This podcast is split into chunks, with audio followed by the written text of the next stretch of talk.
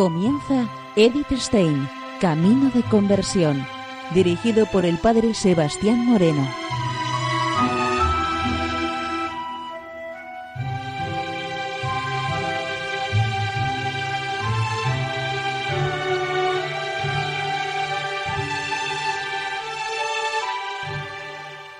Muy buenos días, nos de Dios.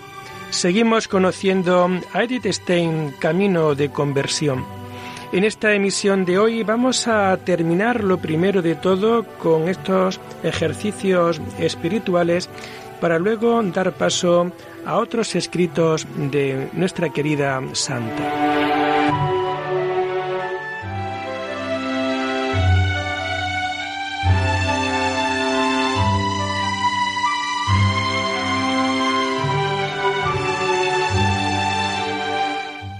Escribe Eddie Stein lo siguiente.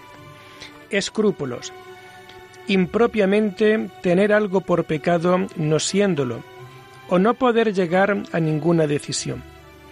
En sentido propio. Preocupación de que algo no esté en orden, quizás en el pasado. Huida ante una confesión general a otra. Con frecuencia es consecuencia de una conciencia supersensible cuando se conoce la situación y humildemente se acepta, se apoya en el confesor y le obedece, puede servirle de purificación. El enemigo intenta avillanar la conciencia o hacerla extremadamente sensible. Entonces tiene que ir por el camino contrario, una forma de ataque, sospechar de los motivos propios después de una decisión. En semejante caso, decir con San Bernardo, no he comenzado por causa tuya, tampoco por tu causa voy a desistir.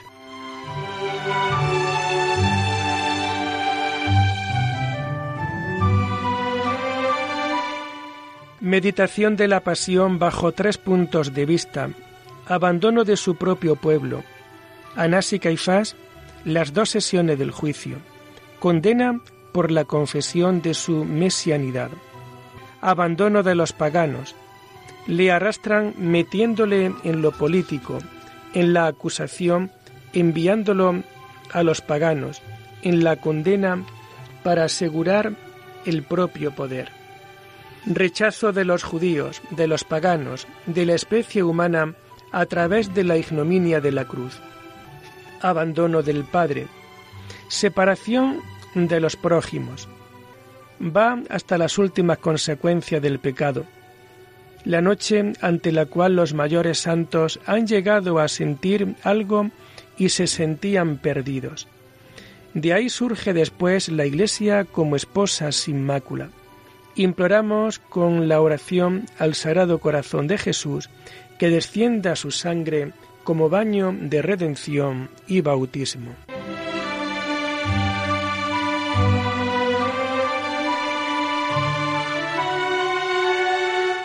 Nuestra Señora en el Viernes Santo y el Sábado Santo. María siempre ha sufrido bajo la separación de su hijo. En Caná se acentuaba esa separación y ahora de nuevo en la cruz. A gusto le hubiera ella seguido a todas partes como otras mujeres, pero no era su vocación. Solo en la pasión tenía que estar cerca ella es la primera en ver el costado abierto y venerar el corazón de Jesús. En el nacimiento de la cabeza de la Iglesia, ella no sufrió dolores, pero ahora, cuando se convierte en madre de los miembros, ella grita de dolor. Con todo, ella es la mujer fuerte. Apoyo en las demás mujeres, de los apóstoles, especialmente de Juan, le es confiado como hijo. Ponen el cadáver en su regazo. En la noche ella gustó con todos los sentidos de la dulzura del niño. Ahora ve el cuerpo muerto, la boca enmudecida, pero el aroma del sacrificio asciende, y en la amargura del dolor ella se siente que la amargura del pecado está superada. Ella sostiene a Dios en sus brazos pero es un cuerpo muerto. Dios está muerto. Entonces le quitan el santo cuerpo y le colocan en la sepultura. Ella se queda sola. La imagen de la iglesia viuda. La noche es oscura y solitaria, pero irrumpe una nueva luz. De nuevo ella oye las voces de los ángeles. Del sepulcro sale un aroma como la inmortalidad. Ella siente una dulzura nunca conocida y entonces aparece ante ella el resucitado.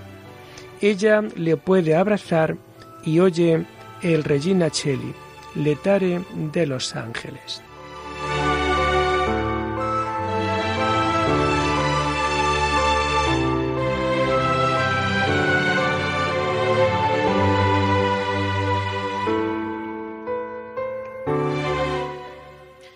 Y llegamos así al último día de estos ejercicios espirituales. Edith Stein escribe lo siguiente. Normas para sentir con la Iglesia. Esta es la esposa de Cristo, nosotros por medio de ella. Madre, que siempre genera nuevos miembros de Cristo. Nosotros producimos frutos por medio de ellos. Santa y luchadora. Debemos alabar los sacramentos y su frecuente recepción, que no era usual en tiempo de San Ignacio, y por ella se fomentaron en la orden. Frente a la actual aspiración contraria está también la confesión frecuente, la preparación sacramental para la Santa Comunión, que no se ha de valorar menos por esta razón. Las órdenes y los votos religiosos que no son violencia sino alta libertad, los santos, los sacramentales, todas las ordenanzas de la Iglesia, su ayunos y su penitencia, la hermosura de su Iglesia y de su servicio litúrgico. Debemos evitar de canonizar a los vivos y equiparar a los grandes santos. Utilización de los santos padres contra la escolástica en los temas de la predestinación y las obras de la libertad y de la gracia. Aparición del resucitado ante las mujeres.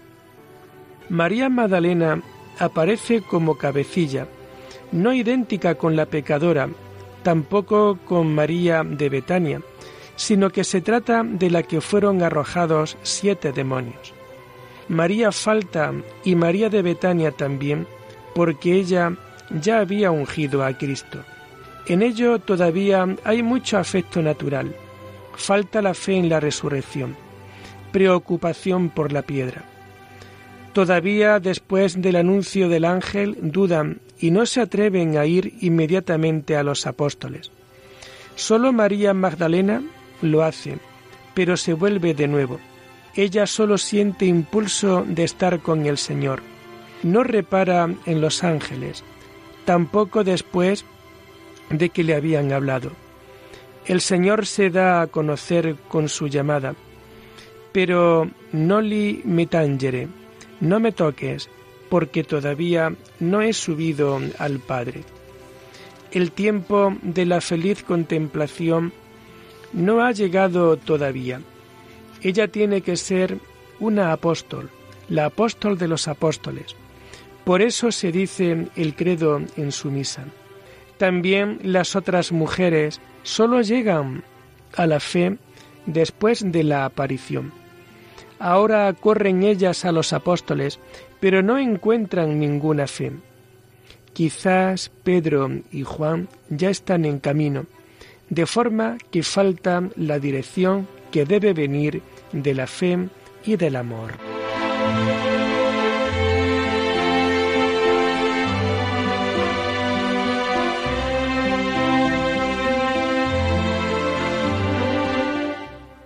En el lago de Tiberias, Juan añadió el último capítulo. El penúltimo muestra un posible final, porque se ha extendido el rumor de que él no había de morir. Él era el único apóstol que todavía quedaba y ciertamente con sus muchos años todavía bastante juvenil. Así cuenta él de nuevo todo el desarrollo. Ellos habían ido a Galilea según la indicación del Señor. Habían retomado su antiguo oficio. Ciertamente recordaban su noviciado en Galilea, los milagros en el lago y todo lo que entre tanto había pasado.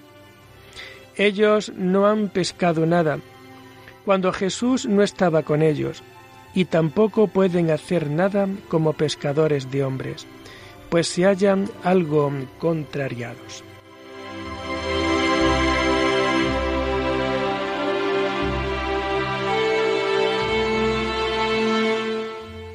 Y así llegamos al final de estos ejercicios espirituales con fecha de 11 de septiembre de 1941. Los apóstoles ven al Señor en la orilla. Él los llama hijos. Esto les parecía algo raro de parte de un extraño. Ellos le contestan con un lacónico no. Sin embargo, siguiendo su mandato, echan las redes.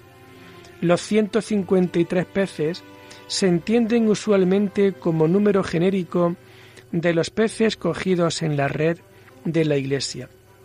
Juan reconoce al Señor.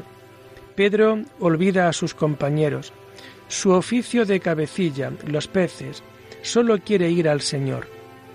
Luego Pedro recibe la tarea pastoral que le fue anunciado en Cesarea de Filipo. El armamento necesario para ello es el amor. El premio del amor será la participación en los sufrimientos. En su nueva tarea pastoral, Pedro pregunta por Juan, pero el Señor le amonesta.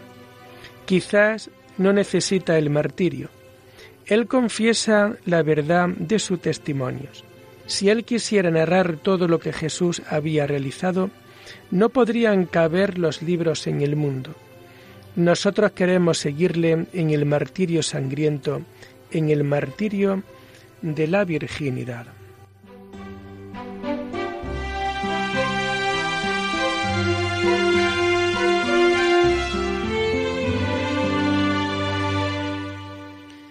Y sobre el amor. Con la oración al Espíritu Santo, el amor derramado en nuestros corazones, hemos comenzado los ejercicios se nos ha acompañado y debe dominar también al final. San Agustín dice, el que tiene amor y nada más, tiene todo. El que tiene todo, pero no el amor, no tiene nada. El que ama quiere regalar algo al amado, como muestra de que él quiere entregarse.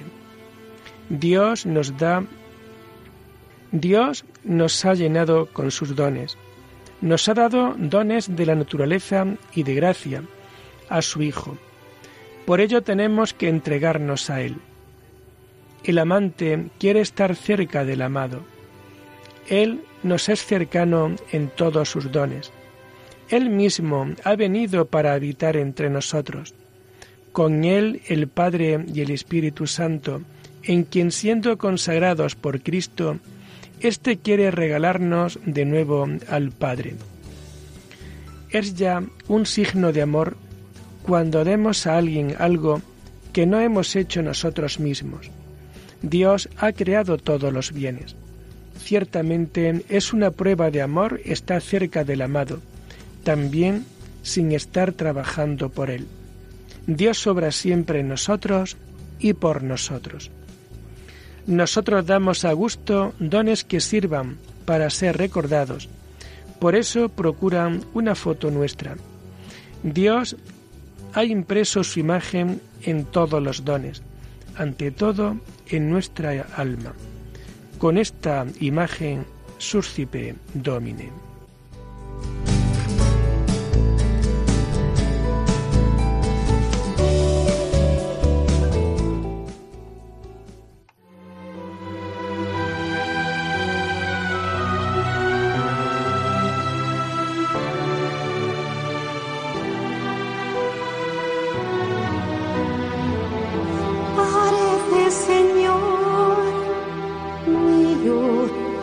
descansa mi alma, considera.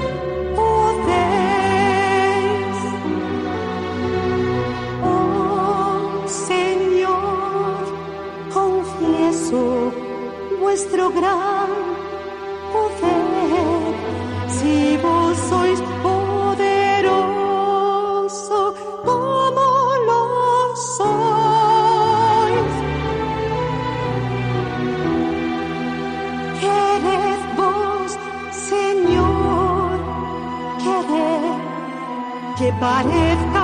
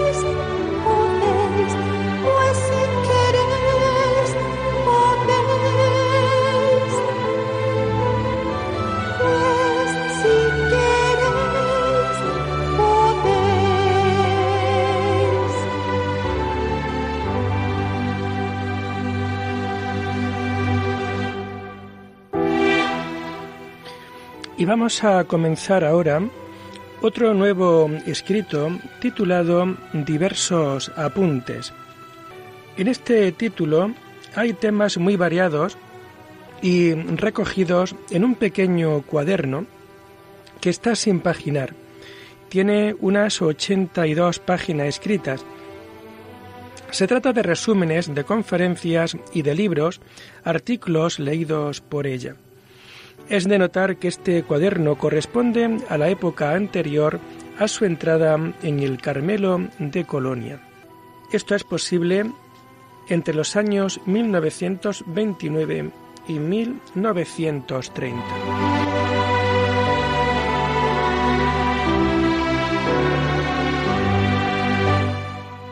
Escribe Eddie Stein lo siguiente sobre la vida espiritual benedictina, 3 de julio de 1929. San Benito busca en primer lugar el camino de la perfección para sí mismo, seguir la vocación originaria, cumplir la voluntad de Dios, cantar la alabanza de Dios.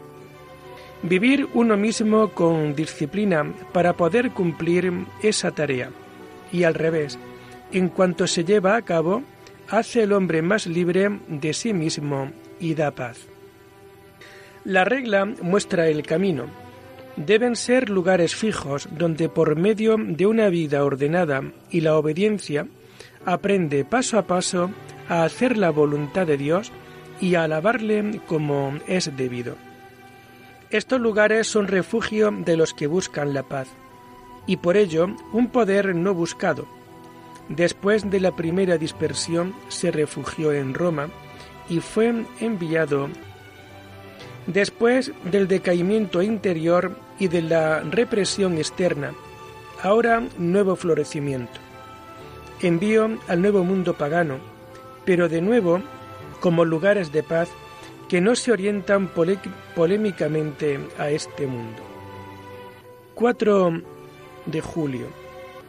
¿Por qué la obra de Dios? Es la respuesta más sublime que puede dar el hombre en su caminar hacia el cielo. Alabanza de Dios en cantos de alabanza del Espíritu Santo. Memoria del Dios sacrificado. Sacrificio. La entrega a Dios solo puede ser agradable, unida al sacrificio de Cristo. Así la misa y el breviario pertenecen íntimamente. ¿Cómo se realiza debidamente? Con entendimiento. Penetrar en el texto mismo y estudio histórico dogmático. Correspondiente convenio, disciplina corporal y psíquica. Día 5 de julio. Según postura y movimientos, no solo las palabras, sino también los tonos, el lenguaje del Espíritu Santo.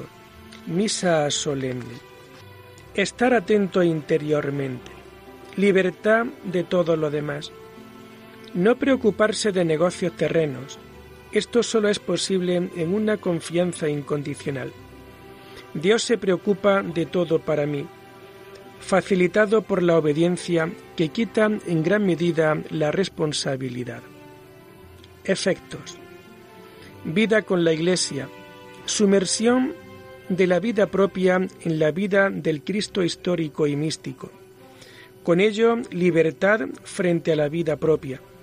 Cargarse de negocios cuyo yugo de Cristo y por ello mismo como carga ligera, pero porque, como es querido por Dios, lo lleva con celo y alegría para Él inserción en la vida celestial, en la terrena con toda naturalidad, porque está lleno de esa vida. Así, involuntario, pero también apostolado libre, porque el amor de Cristo le impulsa a ganar cuanta más almas para el cuerpo místico. Día 6 de julio. El descargo de la responsabilidad a causa de la obediencia tiene como consecuencia una mayor carga del abad, con la preocupación por el correspondiente cuidado del oficio divino, con la preocupación por lo asunto externo del convento, con la preocupación de las almas. De ahí surge para el monje la obligación de la obediencia alegre, del agradecimiento y del amor y de la colaboración por medio de la oración. Día 7 de julio. ¿En qué medida es posible realizar la vida benedictina en el mundo? Viviendo la vida de la Iglesia por medio de la Santa Misa y el Breviario, participando cuantas veces se pueda en la solemne alabanza de una comunidad conventual, y de esta base emprender el trabajo diario, aprender la discreción, que significa algo muy individual en la escuela del Salvador Eucarístico.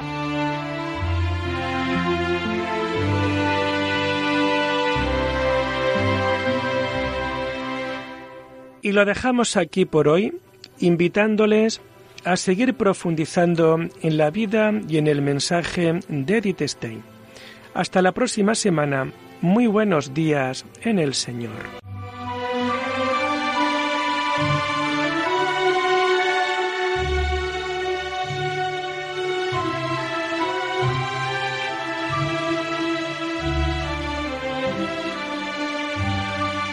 Han escuchado Edith Stein, Camino de Conversión, con el Padre Sebastián Moreno.